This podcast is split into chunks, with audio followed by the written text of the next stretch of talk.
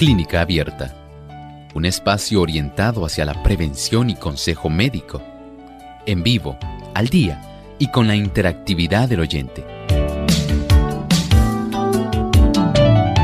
Clínica Abierta, poniendo al doctor a su alcance para un diálogo claro y honesto, porque nos importa su bienestar y salud.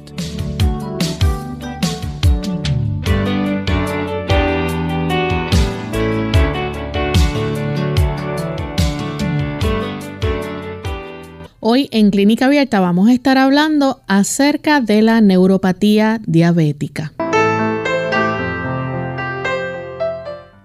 Un saludo muy cordial a nuestros amigos de Clínica Abierta. Nos sentimos muy felices nuevamente de tener esta oportunidad para compartir con ustedes en este espacio de salud, el favorito de ustedes. Agradecemos la sintonía que nos brindan y esperamos que el programa de hoy pueda ser de buena orientación para cada una de esas personas que por alguna razón padecen de diabetes o están en vías, ¿verdad?, de desarrollar lo que se llama neuropatía diabética o si usted no la padece, que pueda prevenirla con los consejos que se vayan a brindar en el día de hoy. Así que esperamos que nos acompañen durante toda esta hora.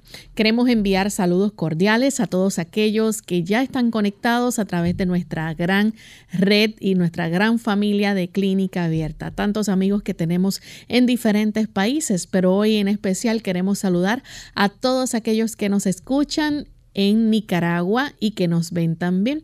Así que queremos saludar a los amigos del sistema de radio TV, Radio Adventista en Somoto 105.7 FM, Radio Adventista en Estelí, Centinela 97.7 FM, Radio Adventista en La Trinidad, La Verdad Presente 101.5 FM, Radio Adventista en Matagalpa, Stereo Redención 98.5 FM, Radio Adventista en Huaslala 98.5 FM, Radio Adventista en Río Blanco 101.7 FM, Radio Adventista en Minas Rosita 91.7 FM, Radio Adventista en Puerto Cabezas 94.1 FM, Radio Adventista en León, Ministerio Radial El Centinela 100.5 FM, Radio Adventista Amanecer 93.1 FM en Nirán Bacarazo.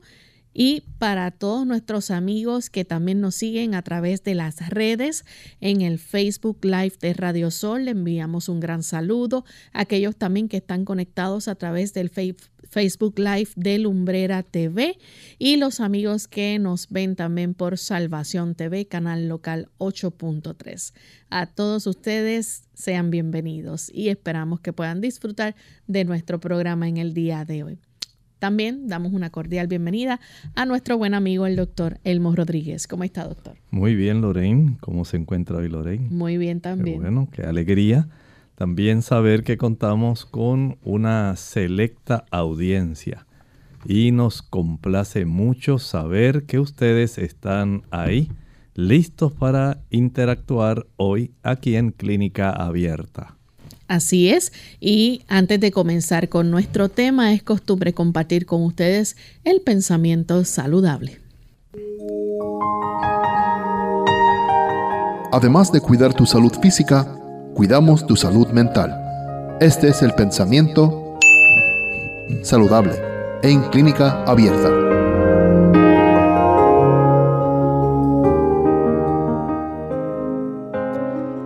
Son muchos los que no han experimentado nunca los benéficos efectos del uso del agua y le tienen miedo.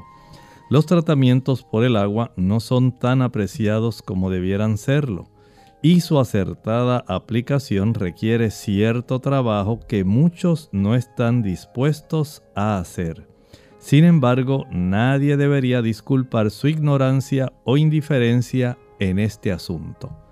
Para diferentes condiciones que afligen a la humanidad, el saber cómo utilizar el agua en sus diversos estados, líquido, vapor, en hielo, sólido también, puede ser un gran beneficio y por supuesto saber usarla en diferentes temperaturas.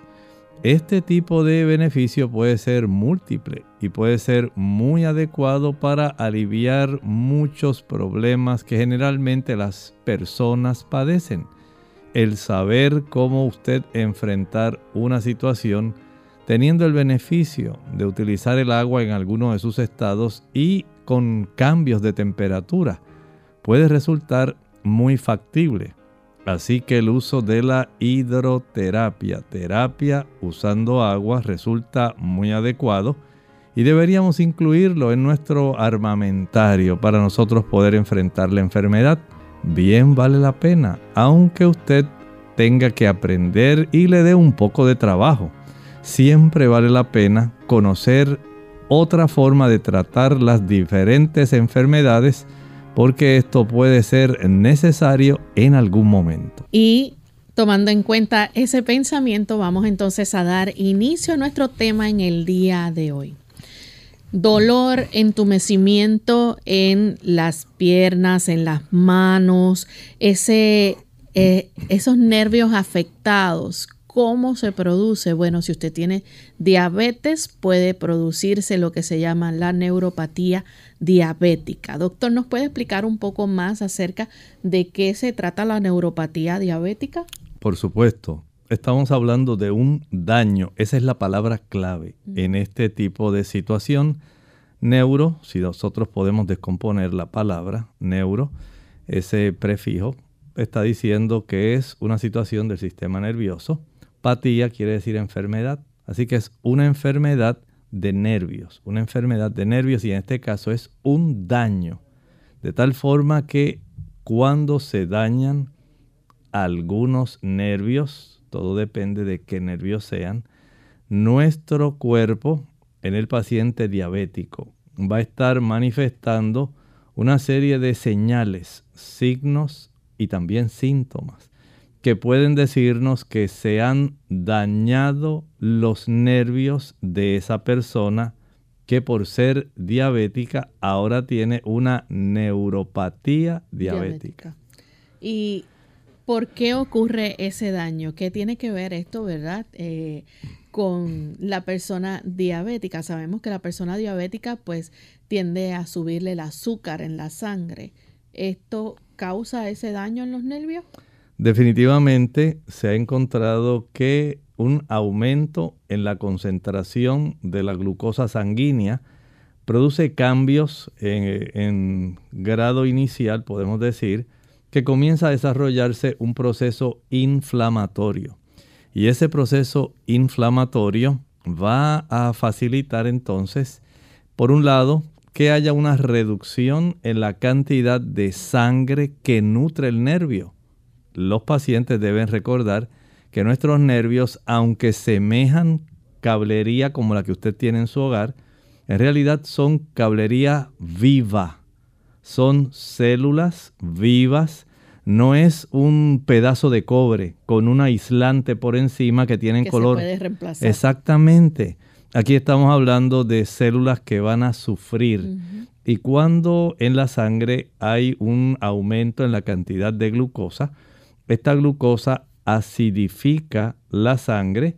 Al acidificar la sangre, ya los aspectos de la inflamación se facilita el desarrollo de un problema y mucho más en el caso del diabético, el procesamiento de esa cantidad excesiva de glucosa que está en la sangre va a requerir una buena cantidad de vitaminas del grupo B. Estas vitaminas se van a escasear porque el cuerpo las está requiriendo para el cerebro, para el hígado, pero los nervios periféricos no van a tener suficiente cantidad de estas vitaminas para poder hacer las funciones y mantenerse ellos haciendo localmente la actividad que ese nervio debe realizar. De tal forma que el proceso inflamatorio y la ausencia de una buena cantidad de vitaminas del grupo B unidos a otro problema. En la medida que estos nervios reciben menos suplido de sangre, la cantidad de oxígeno y la cantidad de nutrimentos no llega adecuadamente. Así que tenemos unos nervios, por un lado, que están inflamados, por otro lado, que la cantidad de vitaminas del grupo B se reducen y en tercer lugar, no están recibiendo el suplido nutritivo necesario para hacer su función. No en balde entonces la persona va a estar desarrollando esta enfermedad de los nervios, porque en realidad está ocurriendo tres tipos diferentes de situaciones que están facilitando el daño a esos nervios. ¿Y ese daño ocurre a todas las personas diabéticas o solamente a algunas de ellas? En realidad no se manifiesta en todas. Podemos decir que el 50% de los pacientes que son diabéticos van a desarrollar neuropatía diabética. Pero en realidad algunos desarrollan neuropatía, otros también pueden desarrollar otras complicaciones como la nefropatía diabética o daño renal. Otros pueden desarrollar retinopatía diabética. Y así por el estilo, eh, podemos entonces ir reconociendo diversos tipos de daño que se va a estar desarrollando en estas personas en función directa, es proporcional a la cantidad de glucosa elevada que tengan por encima del rango máximo normal. Si esta persona, digamos, tiene una cifra de glucosa sanguínea muy poco por encima del nivel máximo normal, pues el daño tarda más tiempo en desarrollarse. Pero si la persona es de esas que tiene 250, 300, le baja 180, pues ya sabe que esto acelera el proceso inflamatorio, le sustrae una mayor cantidad de complejo B, le quita una mayor cantidad de nutrientes a esos nervios, entonces es más rápido, adelantamos el reloj del tiempo y el daño es evidente. Vamos a hacer nuestra primera pausa, amigos, y cuando regresemos vamos a seguir hablando sobre este interesante tema y hablaremos sobre los síntomas de la neuropatía diabética. El diagnóstico de diabetes en tiempos pasados era semejante al de la lepra, porque el infeliz diabético debía cargar con él por el resto de su vida. Además, llevaba consigo una hueste de odiosas consecuencias. ¿Qué tal amigos? Les habla el doctor Elmo Rodríguez Sosa en Factores para la Salud. En relación a la diabetes tipo 2, recibe este nombre la diabetes del adulto, aquella diabetes que no es dependiente de insulina. ¿Saben ustedes? Este tipo de diabetes aflige a unos 15 millones de norteamericanos y a millones de latinoamericanos. Este tipo de diabetes generalmente se presenta después de los 50 años cuando la gente avanza en edad y se torna más obesa. A diferencia de la diabetes juvenil, la mayoría de los diabéticos de tipo 2 tienen suficiente insulina en sus cuerpos, pero hay algo que bloquea la insulina y le impide hacer su trabajo. Estudios realizados han demostrado la existencia de una definida relación con las grasas tanto en la dieta como la del cuerpo. La enfermedad es infrecuente en regiones del mundo con escasa ingestión de grasas y de poca obesidad. La mayoría de las veces el problema relacionado con la diabetes adulta no es un páncreas defectuoso e incapaz de producir suficiente insulina, sino más bien la falta de receptividad a la insulina. La resistencia de las células a la insulina se relaciona directamente con la obesidad y el exceso de grasa en la dieta. ¡Qué interesante! Esta cápsula de salud ha sido una cortesía del Ministerio de Salud de la Iglesia Adventista del Séptimo Día. Diagnósticos de la diabetes en sus comienzos. Hola, les habla Gaby Goddard con la edición de hoy de Segunda Juventud en la Radio, auspiciada por AARP. Cuando una persona descubre que tiene diabetes, ya ha tenido la enfermedad por lo menos durante siete años y ha estado expuesta al riesgo de desarrollar complicaciones serias. Esto asegura Richard Rubin, experto en diabetes de la Escuela de Medicina de Johns Hopkins. Según la Asociación Americana de Diabetes, la posibilidad de desarrollar diabetes es dos veces mayor que la de otras comunidades en Estados Unidos. La asociación recomienda realizar un examen médico para la detección temprana en adultos, empezando a la edad de 45 años, y continuando con pruebas cada tres años. Si sufre de diabetes, si tiene problemas de sobrepeso o si tiene síntomas de la enfermedad, sería prudente hacer el examen antes de los 45. Frecuentemente, los síntomas no parecen graves, ganas de orinar, sed y cambios de peso, por lo tanto se ignoran, pero el problema ya ha comenzado. La detección temprana puede evitar complicaciones. La Asociación Americana de Diabetes tiene recursos en español e inglés en Internet. Encuéntrelos en www.diabetes.org. El patrocinio de AARP hace posible nuestro programa. Para más información, visite www.aarpsegundajuventud.org. Si sufres de estrés, tensión, ansiedad o depresión, te interesará saber los beneficios del ejercicio. Te ayuda a sentir menos ansiedad, te relaja, te hace comer mejor.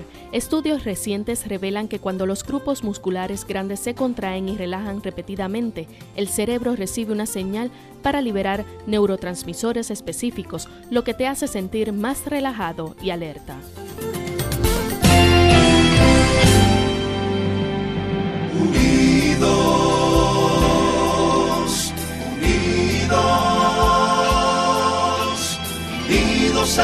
Hacia el cielo siempre unidos, unidos, unidos en la testificación de la verdad,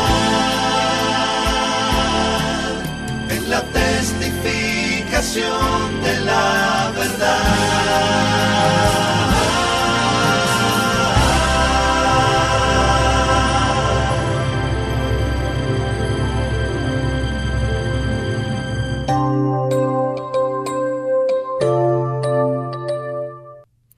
Ya estamos de vuelta en Clínica Abierta, amigos, y hoy estamos hablando acerca de la neuropatía diabética.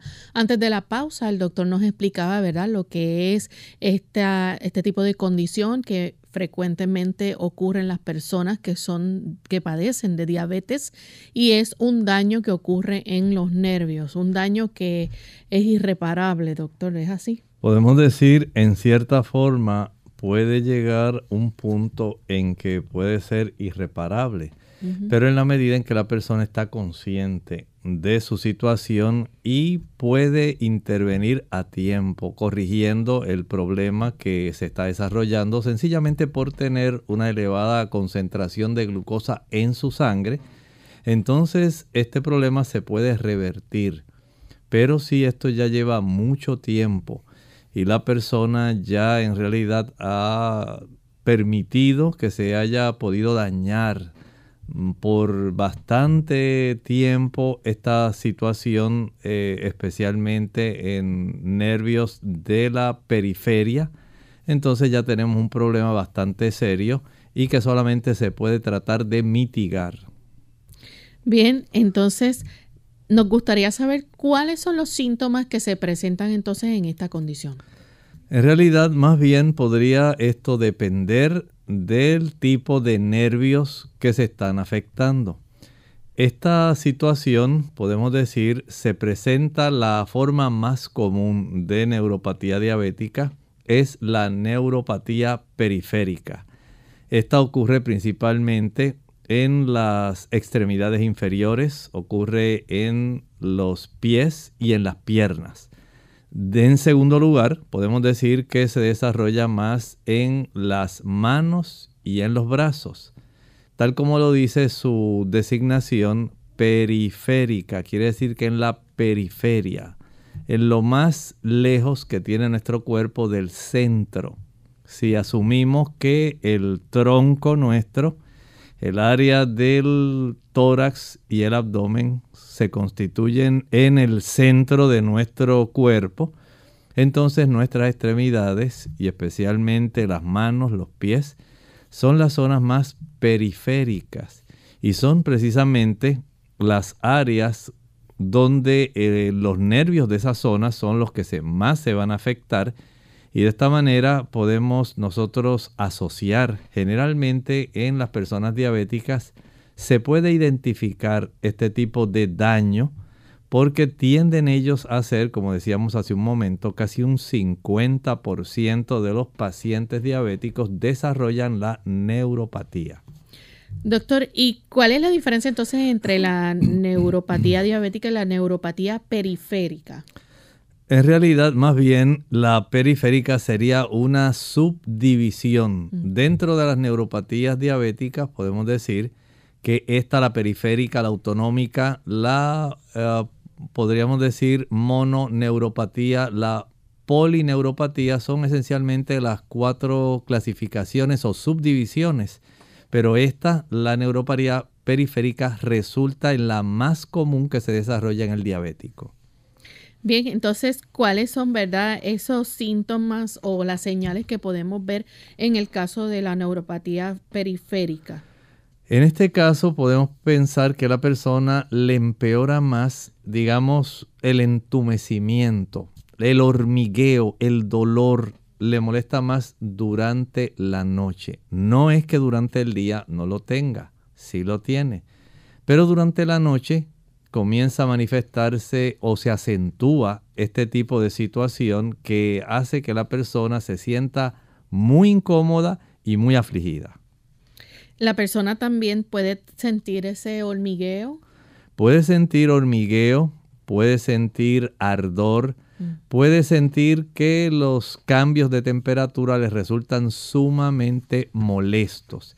Y este tipo de sintomatología, pues a nadie le va a gustar y mucho menos cuando usted lo va a estar manifestando en áreas, sí, áreas que son muy, digamos, importantes para el ser humano, porque ¿quién quiere tener dolor o molestia en los pies.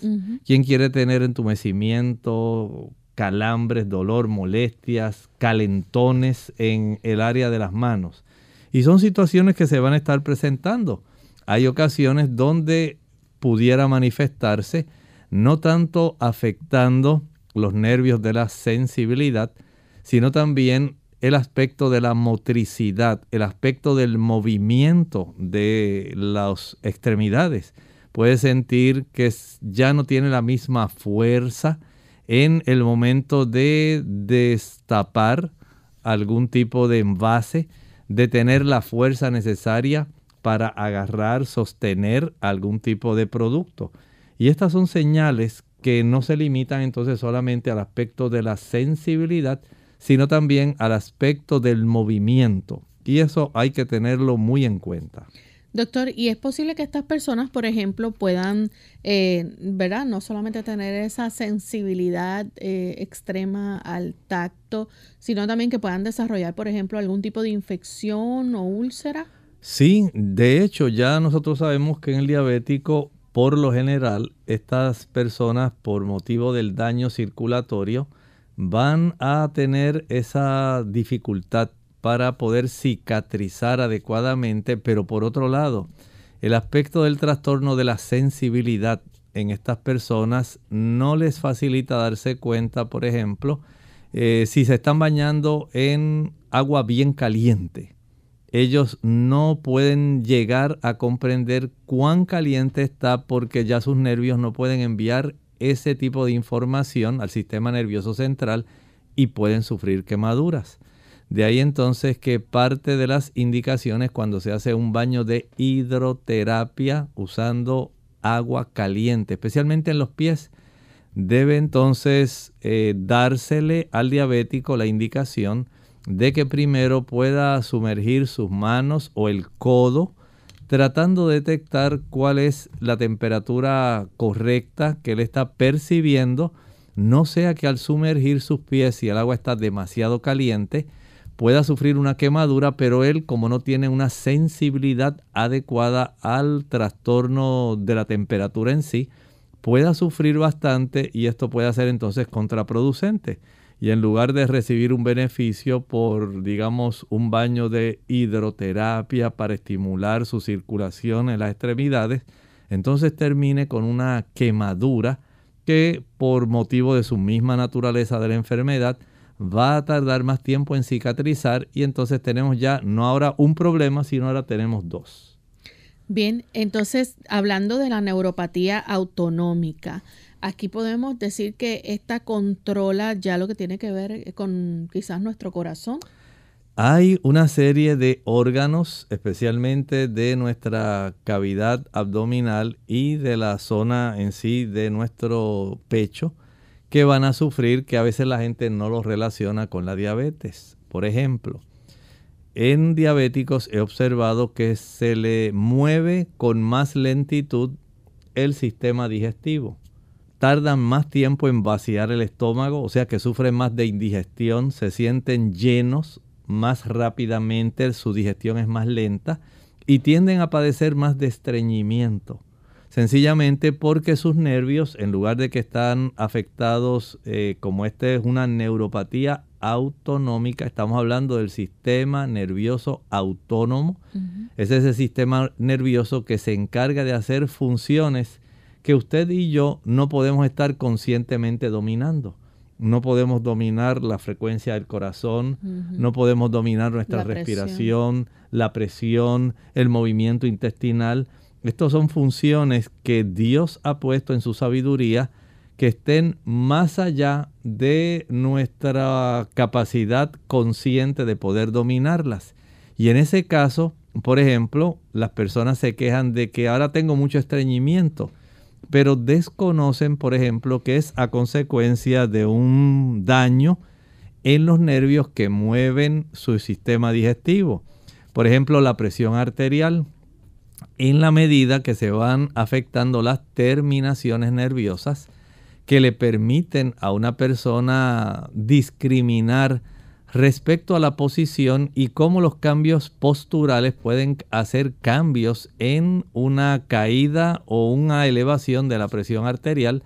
Todo esto se va trastornando en estas personas y pueden llegar a tener episodios de hipotensión donde la presión se le baja más de lo que ellos esperaban.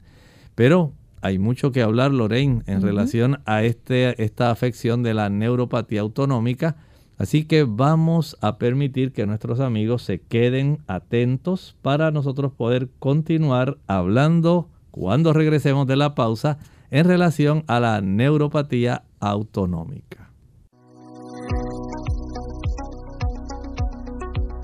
Hola, les saluda la doctora Esther García. ¿Pueden contribuir las bebidas gaseosas a un problema de peso? Seguro que sí. Impresionantemente las bebidas gaseosas son la mayor fuente de azúcar en la dieta estadounidense. De hecho, el consumo diario de refrescos añade aproximadamente 9 cucharaditas de azúcar a la dieta de las niñas adolescentes y unas 14 cucharaditas a adolescentes varones. Según la Administración de Drogas de Estados Unidos, por sus letras o siglas en inglés USDA, el consumo de azúcar ha estado aumentando constantemente desde 1982 con los alimentos altamente refinados como el mayor contribuyente. La media lata de 12 onzas de soda tiene 10 cucharaditas de azúcar, pero incluso el pan blanco contiene aproximadamente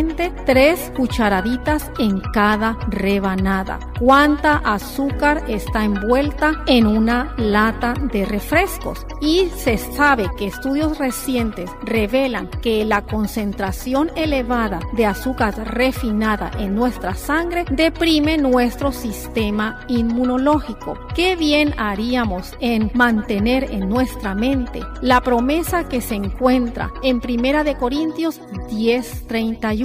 Si pues coméis o bebéis o hacéis otra cosa, hacedlo todo para la gloria de Dios.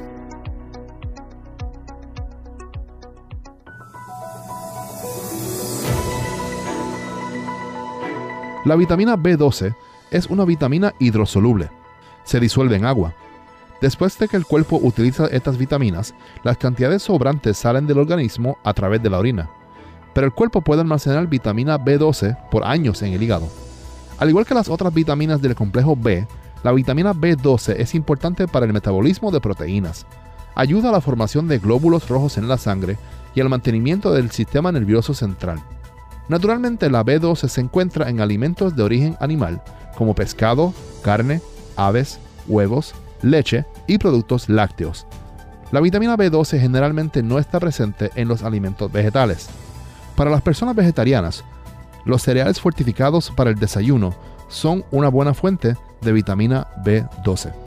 Para saber si la vitamina B12 se le ha agregado a un producto alimenticio, revise la tabla de información nutricional en la etiqueta de los alimentos. Recuerde consultar con su médico para la cantidad apropiada de vitamina B12 para ti.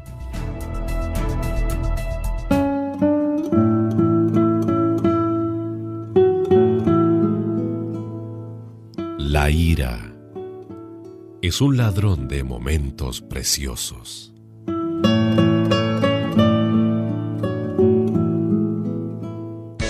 Unidos con un propósito, tu bienestar y salud. Es el momento de hacer tu pregunta llamando al 787-303-0101 para Puerto Rico, Estados Unidos 1866-920-9765 y llamadas internacionales al 787-763-7100 o al 787-282-5990. Clínica Abierta, trabajando para ti.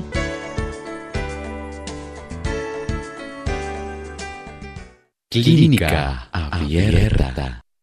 Ya estamos de vuelta en Clínica Abierta, amigos, y continuamos compartiendo con ustedes este interesante tema sobre la neuropatía diabética.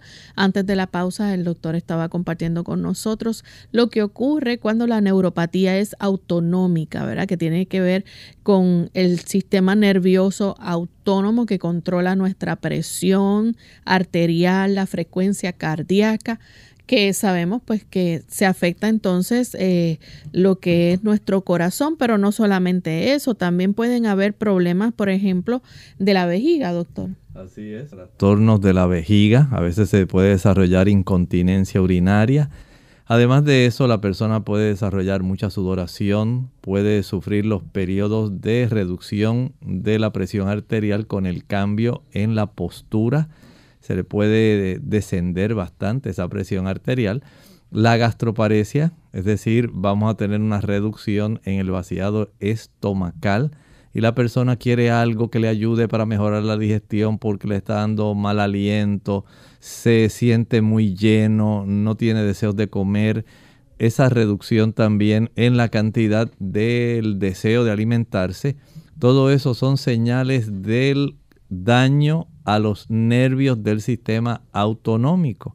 Igualmente la persona puede estar desarrollando alguna sintomatología adicional como dificultad para tragar, puede tener trastornos para adaptarse a las variaciones de luz entre la luz y la oscuridad, eso le puede trastornar. Igualmente puede desarrollar la dama mucha resequedad vaginal el caballero va a desarrollar trastornos en la capacidad eréctil de su miembro masculino. Todo esto son señales de que el sistema autonómico se está afectando. Doctor, y tenemos entonces, por ejemplo, la neuropatía proximal. Cuando hablamos de este tipo de neuropatía que suele afectar entonces ya otras áreas como lo son ya los muslos, las caderas, los glúteos. Este es un tipo de neuropatía. Es menos común, ¿no? Sí, es menos común y se distingue básicamente por dos, dos características. La número uno, una buena cantidad de dolor y debilidad. Eso la distingue. Dolor y debilidad, por ejemplo, en la zona de los glúteos, en la zona de las caderas, en la zona de los muslos la persona se le dificulta realizar movimientos o le duelen demasiado los movimientos en esos grupos de músculos grandes. Por eso este tipo de situación no es tan común, pero no quiere decir que no se pueda exhibir en alguna persona diabética que no ha estado controlada. Esto no tiene que desarrollarse en usted. No por el hecho de que usted sea diabético quiere decir que usted tiene que desarrollar esto el problema lo va a desarrollar aquel diabético que no tiene controlada la cifra de su glucosa sanguínea.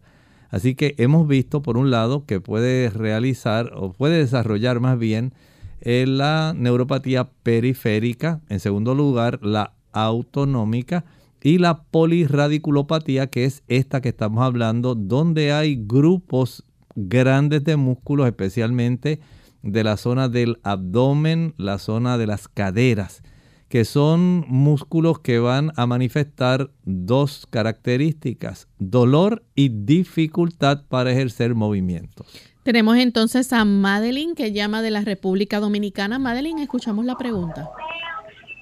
Eh, sí, buenos días. Yo quería decirle al doctor, eh, yo me, me, realizaron una hemoglobina C, eh, la cual me salió en 6.2. Según yo pude, pude leer, es una prediabetes. Entonces quiero saber si eso se puede revertir y qué el doctor me recomienda. Gracias. Claro, por supuesto se puede revertir, está muy próxima a lo que es el valor máximo de la cifra de la hemoglobina glucosilada o glicosilada, según le diga en su país. Este tipo de situación en realidad se recomienda que la persona no exceda entre 5.8 y 6%. Si usted logra tenerla menos de ese umbral que estoy mencionando, usted sale más protegida del daño que pueda estar desarrollando.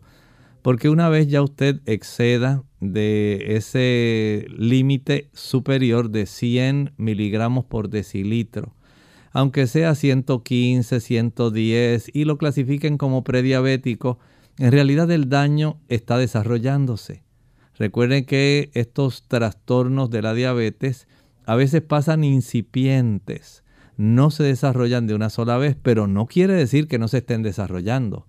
Sencillamente el único lugar seguro es mantenerse por debajo de la cifra máxima normal, no acercarse al precipicio. Recuerde que se puede resbalar y puede caer. No queremos que eso ocurra. Deseamos que usted esté en la parte más alejada del precipicio y no jugar con esa estrategia de que pues fue un poquito nada más y voy a tratar ahora sí de hacer cambios y, y una vez al año no hace daño y ya usted sabe que así es como usted va resbalando precipicio abajo hasta que se desarrolla el problema. Esa no es la intención.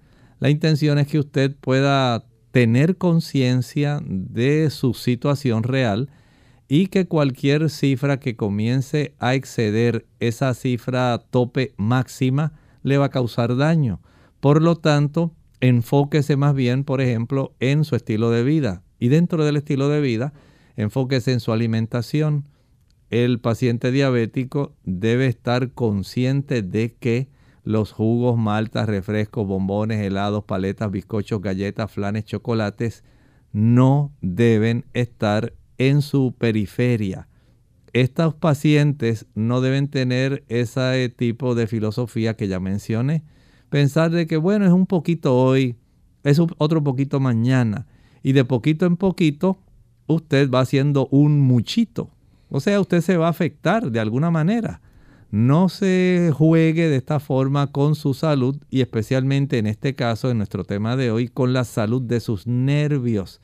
Porque a largo plazo entonces usted va a querer saber, conocer algún tipo de producto natural que le pueda ayudar para aliviar el dolor, el calentón, el hormigueo, la debilidad, la molestia que usted tiene en alguno de sus nervios y va a querer que no se desarrolle algún tipo de efecto adverso por parte de un medicamento que le produce una sensación de que usted está más bien adormecido, de que no puede tener su mente con la mayor claridad posible, sencillamente está tratando de aliviarse el dolor, pero por supuesto está adquiriendo también los efectos adversos. Así que el tener una alimentación que sea adecuada al diabético, evitar las meriendas a no ser que usted sea un paciente que requiera del uso de insulina y si fuera necesario, y recordar que el ejercicio al sol constituye en un arma poderosa junto con la alimentación para poder mantener bien controlada su glucosa sanguínea. Tenemos entonces a Carmen desde Caguas. Carmen, escuchamos su pregunta. Bienvenida. Sí, buenos días. Buen día. Este, eh, sí, mira, es que estoy oyendo al doctor y tengo, eh, yo para mí que tengo, no me lo han diagnosticado, pero de acuerdo a los síntomas, sí tengo eh, entumecimiento, tengo todos los, síntomas de, de, la neuropatía periférica. ¿Qué pasa? Yo no soy diabética, soy pre, estoy en una pre. Pero mi pregunta es, yo tengo mucha duda en cuanto a alimentación. Yo como, eh, como eh, carnes blancas nada más, este, pero me gustaría, estoy tratando de hacer cambios poco a poco, eh, pero ¿qué pasa? Voy al gimnasio, yo hago pesas porque yo estuve en una dieta, la llamada dieta cetogénica, que me perdí, perdí mucho músculo. Entonces, eh, eh, donde quiera que, que me investigo, eh, hay que comer mucha proteína, pues del pollo, este, pero yo sé que están las lentejas, yo sé que están los garbanzos, pero ¿qué pasa? Como eso es alto en carbohidratos, pues entonces yo como bajo carbohidratos. Mi pregunta es, ¿cuál es la dieta que entonces yo debo llevar este, que no afecte? Fui a la nutricionista y estoy, añadí, empecé, dejé la dieta, ya no estoy en la dieta cetogénica, pero no como azúcares, yo no como nada de dulce, nada procesado, eh, nada, nada. Yo como, hago una dieta limpia, vegetales y frutas que añadí eh, por la nutricionista, algunas. Entonces, pero mi preocupación es que entonces mi glicosilada vaya a subir y que pierda entonces si me si dejo la carne y mm, empiezo a comer lentejas, las proteínas vegetales, ¿verdad? Pues vaya a perder mi masa muscular porque con la dieta me puse muy flácida. Pero voy al gimnasio y estoy haciendo pesas hace tiempo. Muy bien. Bueno, vamos a aclarar algunos conceptos sí es adecuado que ya haya dejado ese tipo de dieta cetogénica. Sí tiene efectos adversos y no le va a resultar conveniente. Pero sí debe entender que el uso de las legumbres leguminosas, las habichuelas blancas, negras, pintas rojas, lentejas, garbanzos, gandules, chícharos, todo ese tipo de productos sí tienen cierta cantidad de carbohidratos, pero son carbohidratos complejos que no van a facilitar el que usted tenga una elevación de su hemoglobina glucosilada, porque como usted está realizando actividad física fuerte, levantando pesas, el cuerpo no va a utilizar las proteínas como el combustible primario. Y en esto pues hay que aclarar el concepto de que una cosa es que usted desarrolle masa muscular, para lo cual necesita la proteína, y los granos o estas legumbres son altas en proteína, pero también para que ese músculo se mueva, entonces necesita el carbohidrato. Y si lo puede adquirir de forma compleja, como el arroz integral, tienen apellidos, maíz integral, avena integral, cebada integral, millo integral, la quinoa es alta en proteínas. Es un pseudo cereal. En realidad no es un cereal. Así que es más alto en proteína que las mismas leguminosas.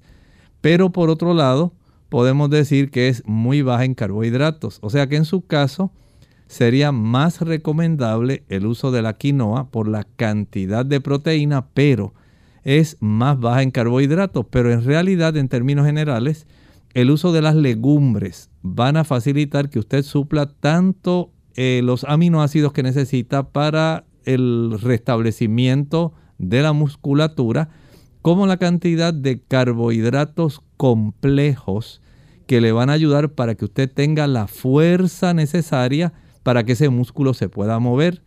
O sea que no podemos pretender que con la proteína sola yo la voy a utilizar como fuente energética porque no está diseñada en forma primaria para que sea el combustible primario de los músculos.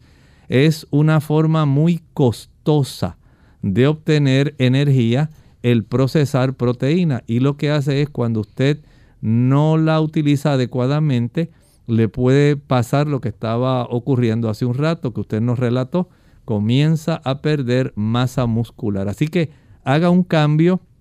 Comience a utilizar carbohidratos complejos como los que mencioné, no coma entre comidas, no esté utilizando como ocurre en muchas ocasiones eh, batidas antes del entrenamiento, batidas después del entrenamiento, porque ellos se concentran más en la cantidad de proteína, viene siendo su principal ingrediente.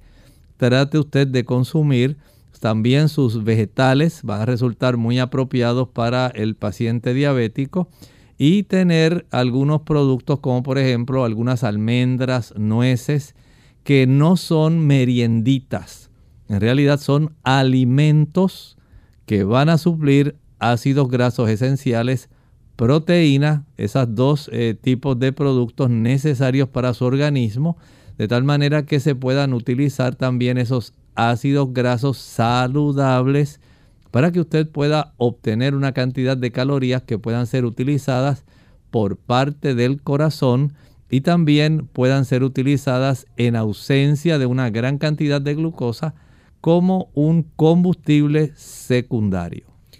Doctor, tenemos a María Irizarri. Ella dice que si la neuropatía diabética comienza luego de que la persona está avanzada con la diabetes o a medida que empieza, pues va progresando, ¿en qué punto se desarrolla si es reversible? Tal como expliqué hace un rato, mientras usted pueda evitar que se desarrolle mejor, digamos si usted poco a poco va jugando con la tentación y hoy se come una cosita y después se come otra, poco a poco esas pequeñas cifras de glucosa que se elevan por encima del límite máximo normal son las que van a ir socavando poco a poco la integridad de sus tejidos como los nervios, eh, los vasos arteriales y eso es lo que va a hacer daño a largo plazo, porque es precisamente el mecanismo que más daña al paciente. Ese poquito de hoy, el poquito de mañana, la irregularidad en los alimentos, en, la, en los horarios, en las ah, meriendas que realizan, la falta de ejercicio, eso es lo que va dándole poco a poco un socavón a la integridad de esos tejidos nerviosos y a largo plazo entonces comienza a sentir como un hormigueo, el calentoncito, la molestia, el dolor, la falta de sensibilidad a, a la temperatura extrema.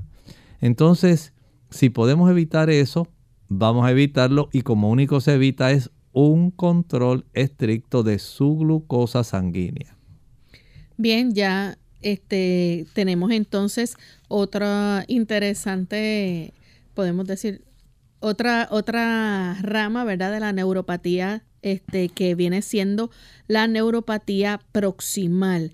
Aquí eh, estábamos hablando ahorita, ¿verdad? Hace un ratito sobre esa que afecta los muslos, la cadera, este, puede afectar o darle dificultad al paciente cuando se va a levantar. Sí, en esta otra estamos hablando más bien de la mononeuropatía, neuropatía focal. Esta tiende a afectar más la cara, puede dar, por ejemplo, una neuropatía facial en esa zona. Puede afectar también la zona del torso, de los brazos, de las piernas.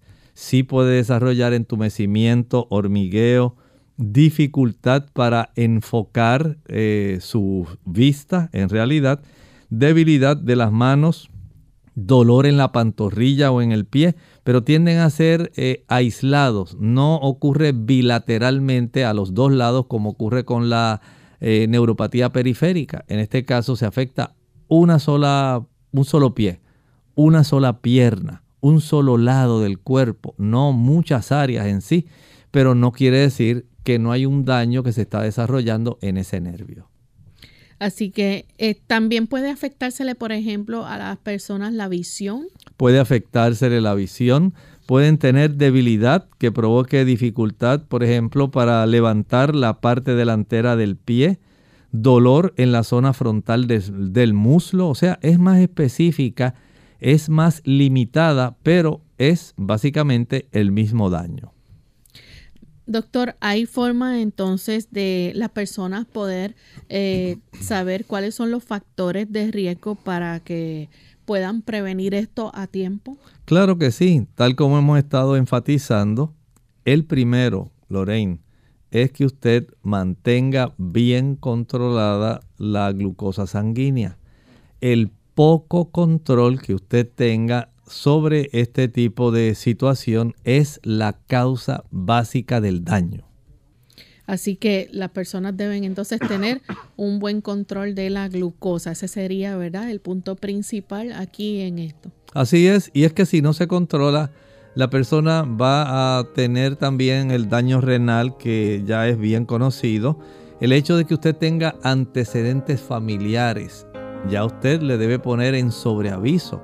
La persona que está en sobrepeso, eso lo debe poner sobre aviso. Y también si usted es de esas personas que fuman, ya usted está en más riesgo de desarrollar la neuropatía periférica. Vean que hay esos factores que son muy necesarios conocer para poder evitar complicaciones porque hay una serie de factores que van a estar incidiendo en el desarrollo de este problema. Y como paciente diabético, ¿verdad? Se les recomienda tener mucho cuidado, por ejemplo, con los pies. Sí, es muy importante que usted esté al tanto porque la disminución de la sensibilidad en sus pies puede facilitar, por ejemplo, que usted no se dé cuenta en que está desarrollando un puntito negro, un puntito que indica que ya ese tejido comenzó a morir por la falta de oxigenación y de nutrientes porque no están llegando porque se han estrechado tanto las pequeñas arteriolas que ya esa zona está comenzando a morir. Y la persona no se da cuenta y si no se revisa sus pies, lamentablemente ese proceso de hipoxia tisular se desarrolla en gangrena y eventualmente usted puede perder un dedo, medio pie, el pie completo, o sea, es un dato que usted como diabético debe estar muy atento, vigile sus pies es muy importante. Bien amigos, ya hemos llegado al final del programa, se nos acabó el tiempo, pero agradecemos a todos la sintonía que nos han brindado y queremos entonces finalizar compartiéndoles este pensamiento bíblico. El libro de Apocalipsis, el capítulo 18 y el versículo 2. Comentábamos el día de ayer que dice de esta manera, y clamó a gran voz diciendo, ha caído, ha caído la gran Babilonia. Ya habíamos identificado a Babilonia. Dijimos que tiene como líder al papado, pero también en un aspecto del conglomerado que dirige tanto del protestantismo apóstata como de aquellas religiones espiritistas que ha unido por medio del ecumenismo y que por virtud de esta influencia religiosa se rige ahora al poder político a los reyes de la tierra, a los cuales mediante engaño por doctrinas falsas se les ha inducido a que ellos puedan obligar y oprimir al pueblo de Dios porque se va a resultar intolerante el aspecto de la libertad de conciencia, libertad de religión, libertad de adoración.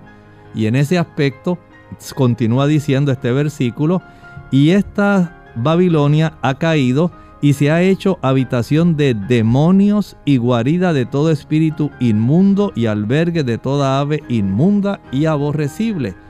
Eso es lo que habita en el interior.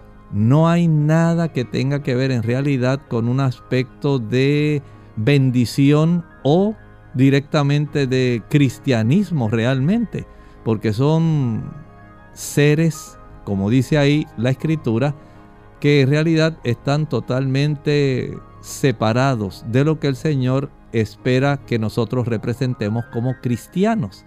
Él quiere que los representemos en realidad y por eso caen, porque aparentando estar en realidad en la senda del cristianismo, van en la senda totalmente contraria.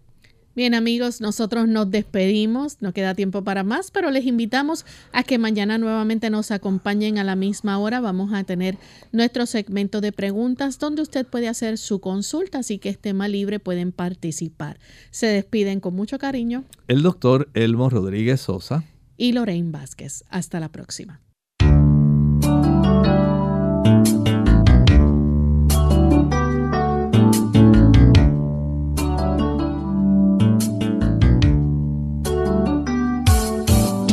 Clínica Abierta.